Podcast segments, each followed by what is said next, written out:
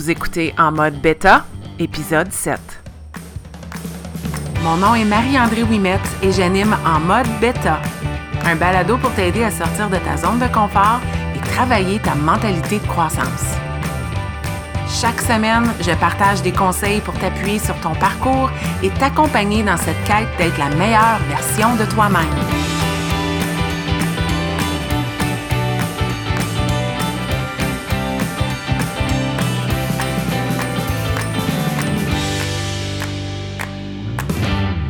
Bienvenue dans ce septième épisode de En mode bêta. Aujourd'hui, j'ai le goût de te parler d'un sujet que j'évite depuis le début de la création de ce balado.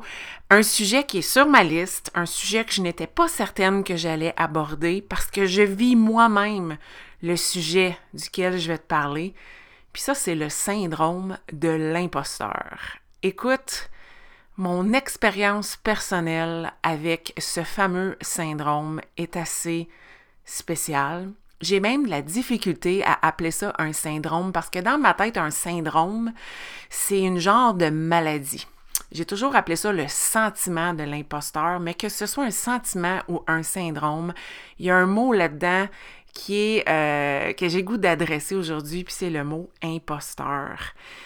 Est-ce que ça t'est déjà arrivé de te sentir comme si tu ne méritais pas les succès que tu vivais, que tu te sentais comme si on allait découvrir que tu étais une fraudeuse, que tu, n'étais pas l'experte que tu prétendais être, que tu ne méritais pas tout ce que tu vivais présentement. Est-ce que ça t'est déjà arrivé? Parce que moi, ça m'arrive continuellement.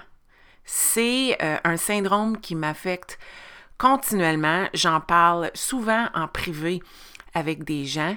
Euh, quand j'étais enseignante, je me sentais comme si j'étais une imposteur en avant de la salle de classe en train de transmettre la matière puis vivre ces beaux moments-là avec mes élèves.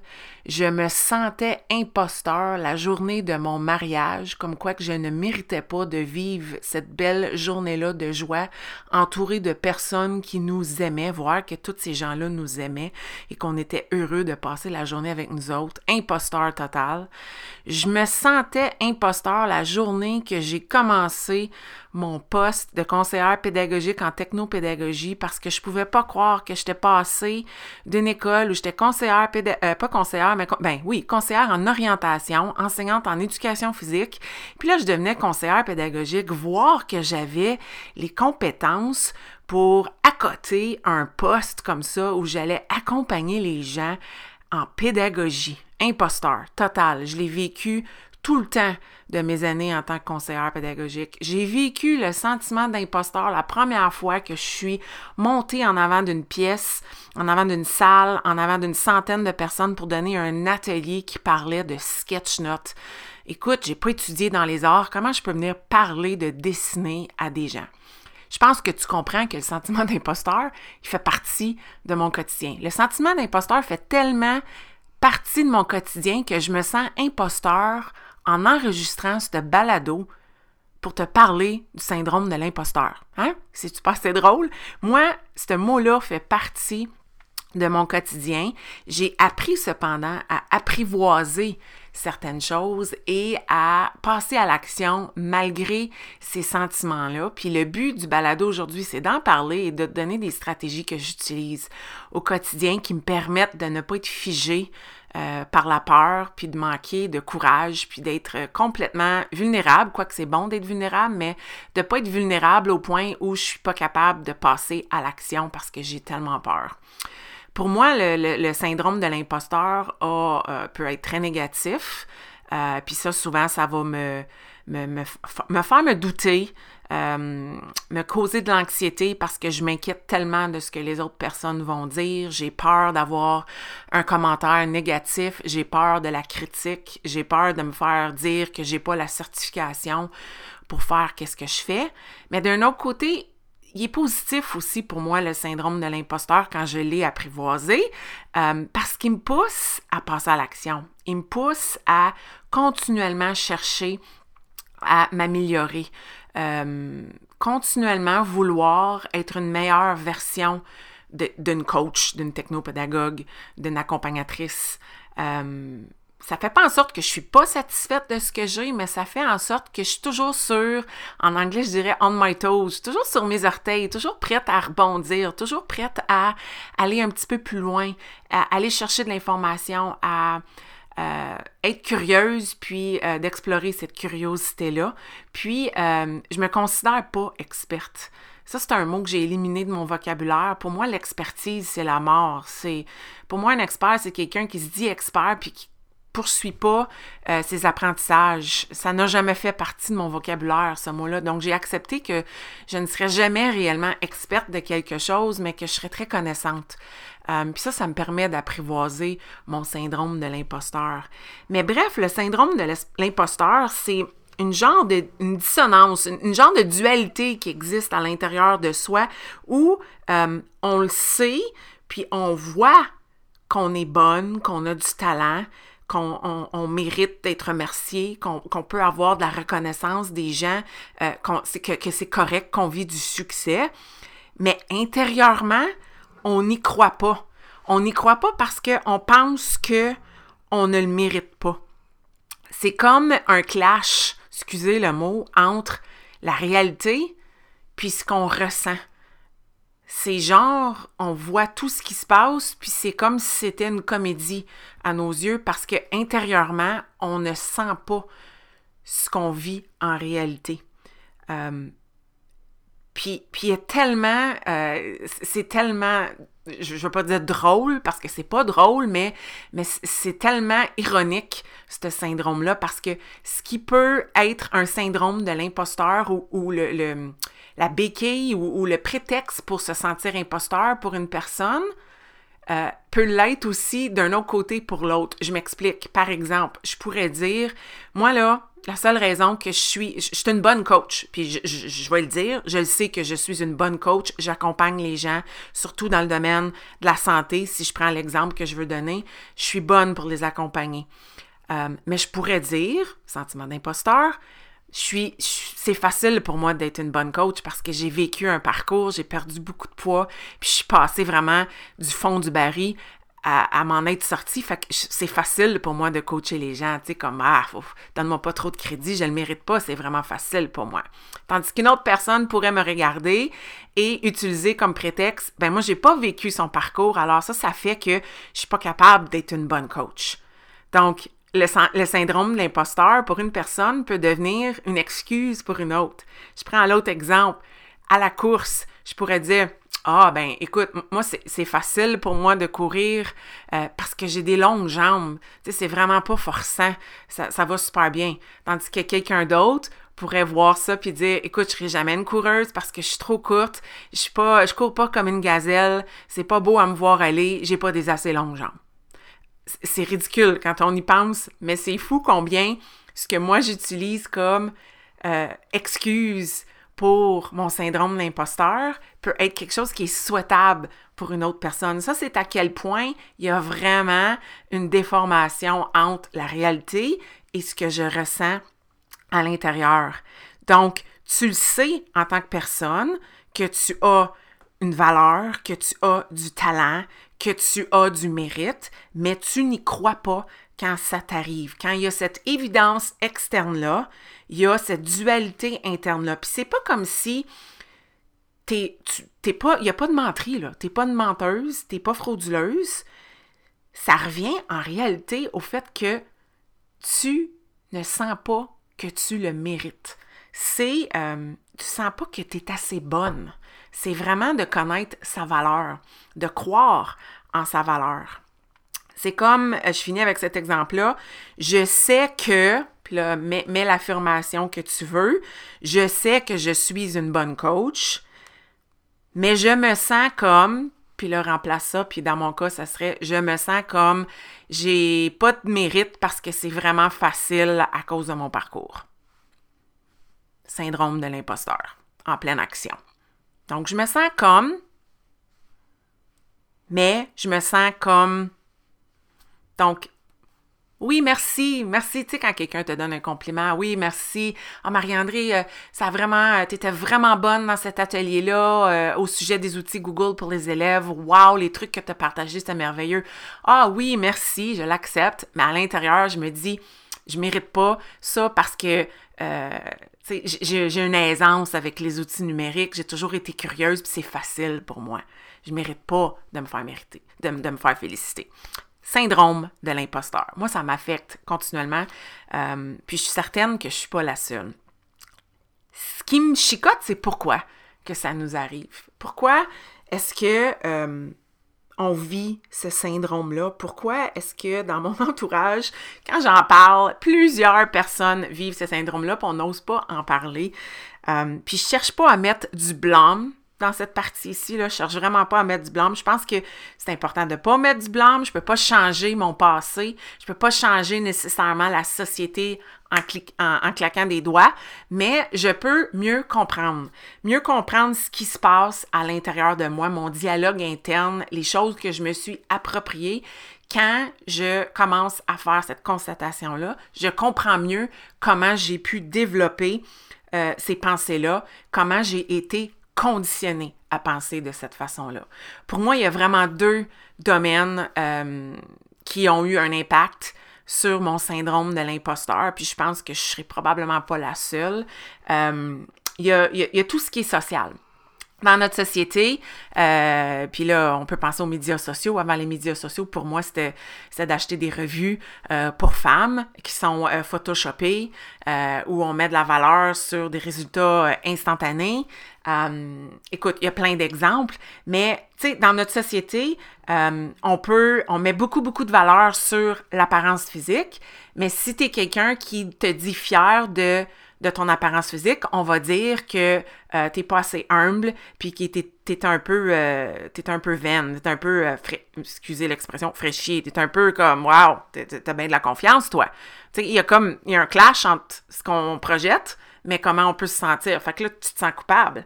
Euh, on va beaucoup mettre de l'emphase sur être intelligente, être une femme intelligente. Mais là, si tu tu es fier de tes acquis puis de ton intelligence, ben encore une fois, c'est comme tu te vantes. Tu te vantes, tu devrais être un petit peu plus humble. Tu sais, parle-en pas trop. Euh, euh, tu as du privilège. Fais attention. Ou euh, on peut dire euh, soit une femme forte, une femme confiante. Puis quand tu parles un petit peu trop fort, ben on va dire que tu es chialeuse. donc, au niveau social, il y a comme une dualité qui existe, puis en tant que femme, on ne sait pas où se placer dans tout ça.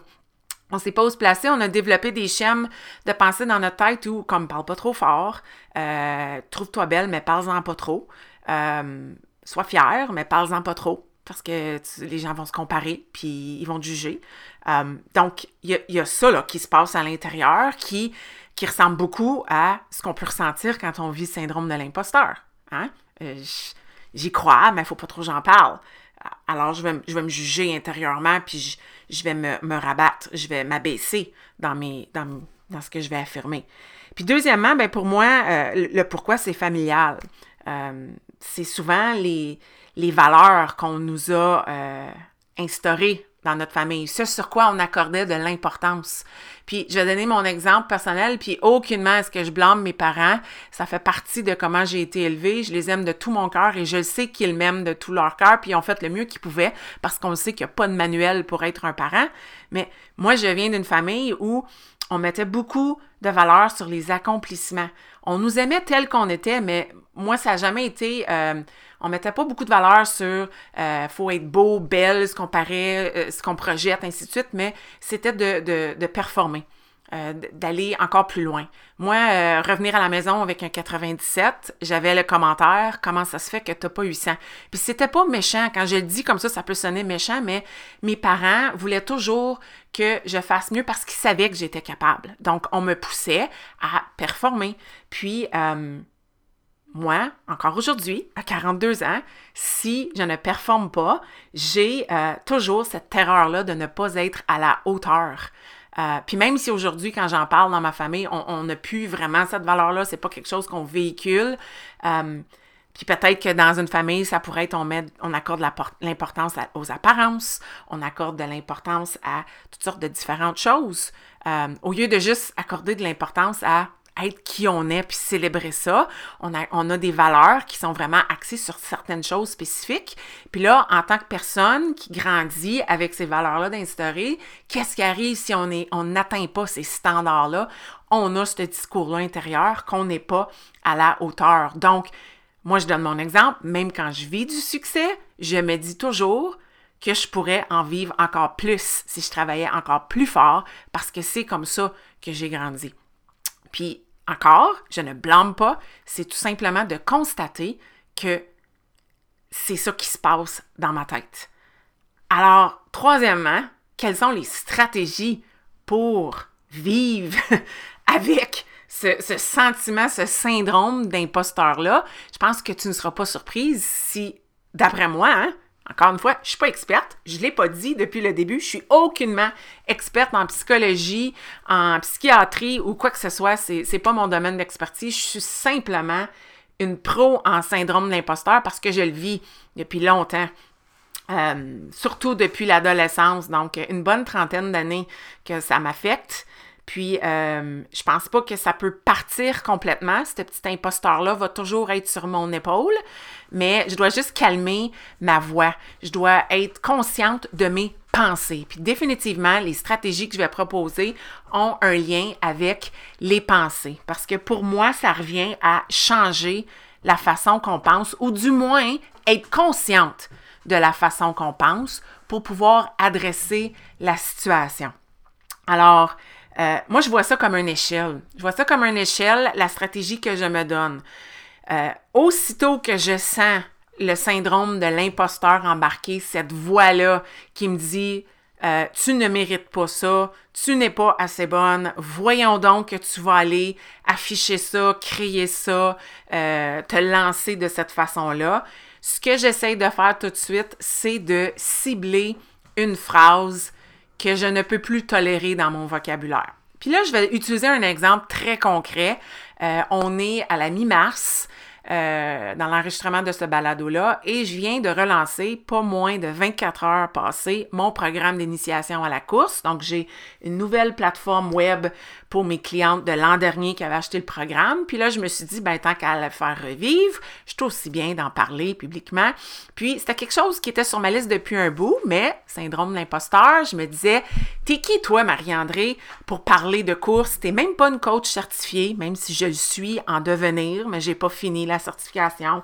T'es-tu vraiment une coureuse? T'as jamais fait des marathons dans ta vie? Comment tu pourrais parler de courir à des gens? T'es pas une kinésiologue. T'as pas un background en, entraînement d'athlète de haute performance. T'es même pas une coureuse de haute performance. T'es qui, toi, pour parler de ça? Euh, ton français, écoute comment tu parles, tu fais des erreurs quand tu écris. Écoutez, la liste, elle peut être longue, mais c'est ça le syndrome de l'imposteur. Je te partage qu'est-ce qui se passe dans ma tête. Donc, je prends toutes ces phrases-là, puis j'en choisis une. OK? J'en choisis une, puis la, celle que je vais choisir, c'est tu n'es pas une experte, tu n'es pas une coach euh, de course certifiée, tu n'as pas la certification pour lancer un programme d'initiation à la course. OK? J'identifie ma phrase qui, euh, j'en choisis une là, qui se passe dans ma tête. Il y en a souvent plus qu'une, mais j'en choisis une.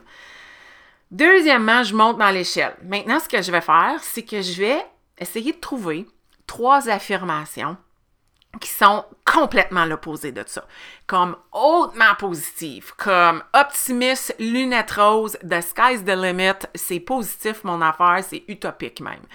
Exemple, ça pourrait être Ah, oh, t'es une coach extraordinaire, t'as tellement de choses à offrir aux gens.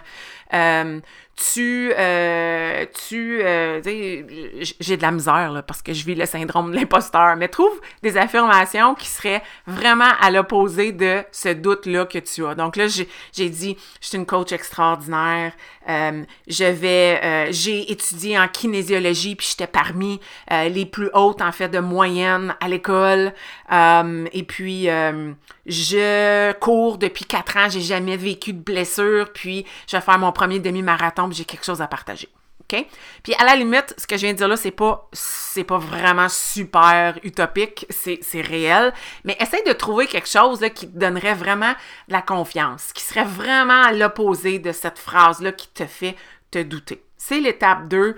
Essayez de trouver trois affirmations qui sont vraiment positives. Comme c'est quasiment un rêve de pouvoir dire ça avec conviction. Troisième barreau dans l'échelle, troisième étape, je vais aller avec trois affirmations qui sont positives, mais plus proches de la réalité. Un petit peu moins euh, haut euh, dans, la, ligne de confiance, un petit peu plus neutre, mais qui sont vraies.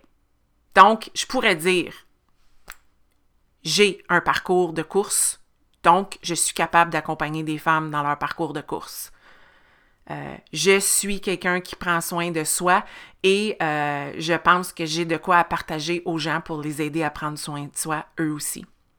Je suis une femme qui a longtemps voulu courir et qui pensait que c'était impossible, alors j'ai le goût de donner le goût aux femmes de faire la même chose. C'est réaliste, c'est neutre, c'est pas trop utopique, c'est pas trop flyé au niveau de confiance, mais c'est trois affirmations qui pourraient me guider. Puis finalement, dernière étape, j'en choisis une où je prends les trois. Mais j'en ai trois là. Et je les mets en pratique. Je les mets en pratique comment? Ça devient mes affirmations. Ça devient mes affirmations au quotidien dans mes moments de doute pour me faire passer au travers de ce que j'ai besoin de vivre avec ce sentiment ou ce syndrome d'imposteur-là. Moi, présentement, c'est ce qui me fait euh, continuer d'afficher, de parler de ce programme d'initiation de course-là euh, et de ne pas laisser le syndrome de l'imposteur gagner. Donc, Premièrement, cible cette phrase négative-là qui te trempe dans le monde de l'imposteur. Va trouver cette phrase-là, ce dialogue-là intérieur qui te fait de la peine, que, tu as de la difficulté à le dire parce que tu peux pas croire que tu crois ça, mais c'est réellement ça qui se passe à l'intérieur de toi face à cette situation-là. Deuxièmement, trouve trois affirmations qui seraient complètement l'opposé de cette phrase-là, qui seraient comme ultra confiantes quelque chose que tu as de la difficulté à dire, tu serais au summum des summums, kingpin en haut de la montagne, t'es hot. Trois affirmations de confiance. Ensuite, étape 3, prends maintenant ces affirmations-là, puis avec ça, est-ce que tu es capable d'en formuler trois qui sont plus neutres, plus près de la réalité? Puis finalement, quatrièmement, Prends ces trois affirmations-là et fais-en tes mantras à tous les jours. Répète-toi ces phrases-là. À la limite, fais-toi un fond d'écran sur ton cellulaire pour qu'à chaque fois que tu l'allumes, tu aies ces trois mantras-là, ces trois affirmations-là qui vont te permettre de passer au travers du moment que tu vis, du doute intérieur que tu vis, pour que tu sois plus aligné avec tes croyances. La réalité, c'est que tu es capable, mais intérieurement, tu penses que tu n'as pas de valeur, puis que tu n'es pas capable ou que tu ne mérites pas d'être capable de le faire, mais tu l'es capable. Donc, cette semaine, j'ai pas de questions parce que je pense que juste de mettre en action cette stratégie-là, ça devrait être ton devoir. Est-ce qu'il y a un moment, puis en fait, il y a peut-être une question cette semaine, est-ce qu'il y a un moment où il y a quelque chose que tu vis présentement qui fait en sorte que le syndrome d'imposteur embarque? Hein? Il y a peut-être quelque chose qui se passe au niveau professionnel, euh, un projet que, tu veux mettre en place, puis tu te retiens parce que, voyons donc, je suis qui moi pour proposer ça? Euh, peut-être que c'est quelque chose au niveau de ta vie personnelle, de, ton parcours, de, faire quelque chose au niveau de ta santé, d'un projet communautaire, quelque chose avec ta famille. Y a-tu quelque chose présentement dans ta vie qui fait en sorte que tu as cette petite voix-là intérieure qui, fait, euh, qui te fait douter de toi? Que tu ne crois pas que tu as les capacités pour le faire, que tu crois que tu ne mérites pas de vivre le succès que tu vivrais si tu mettais ça en marche.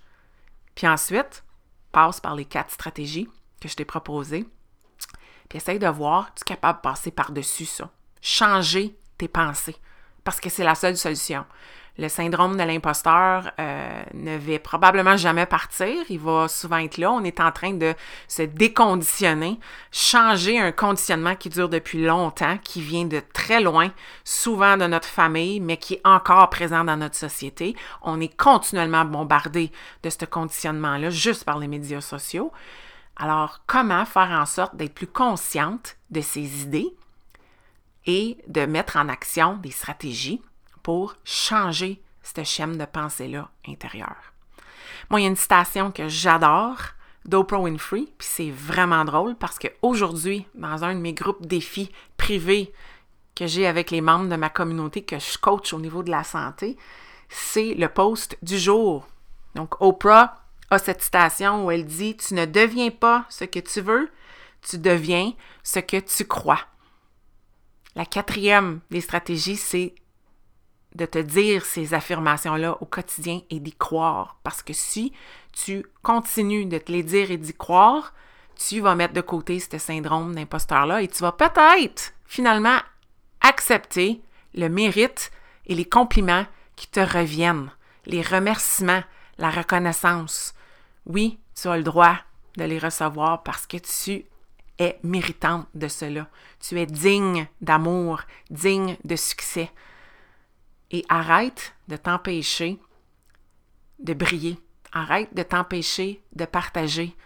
Arrête de, te priver de ce privilège-là ou de ce, ce, beau cadeau-là qu'est d'offrir de, de toi aux gens qui t'entourent. Tu n'as pas d'idée qui pourrait bénéficier de toi, de ta présence, de ce que tu as à offrir, de tes conseils. Puis non, ça vient pas nécessairement avec une certification puis un diplôme, le droit de le partager.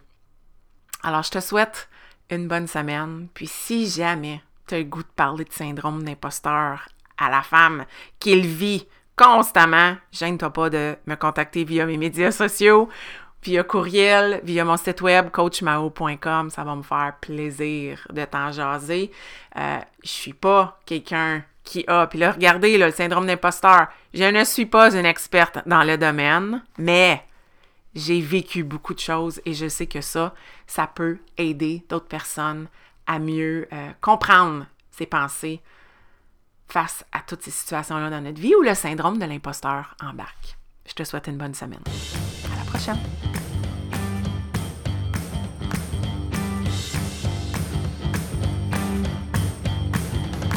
Si tu as écouté l'épisode jusqu'à la fin, c'est que tu as probablement aimé le contenu que j'ai partagé. Si tu veux supporter en mode bêta, la meilleure façon, c'est de partager un témoignage via Apple Podcast ou de partager cet épisode via tes médias sociaux. Une simple recommandation peut faire toute la différence.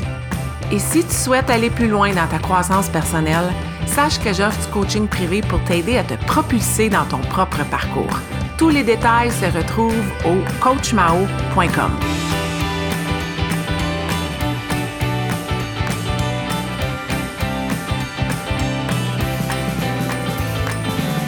Un énorme merci et à la semaine prochaine.